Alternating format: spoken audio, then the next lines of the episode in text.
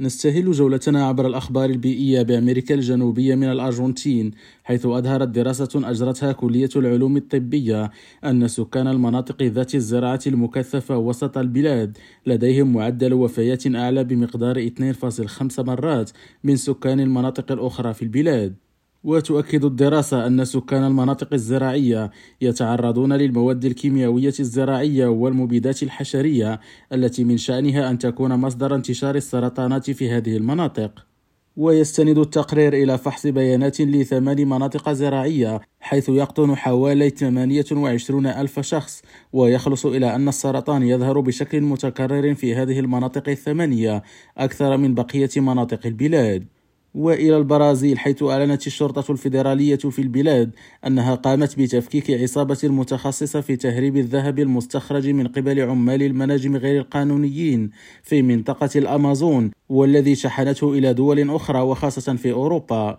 وبحسب مصادر رسمية نقلتها الصحف المحلية فإن التحقيقات بدأت منذ سنوات قليلة وأتاحت التحقق من أنه منذ عام 2020 قامت هذه العصابة باستخراج وشحن ما لا يقل عن 13 طنا من الذهب بعائدات تقدر ب 800 مليون دولار.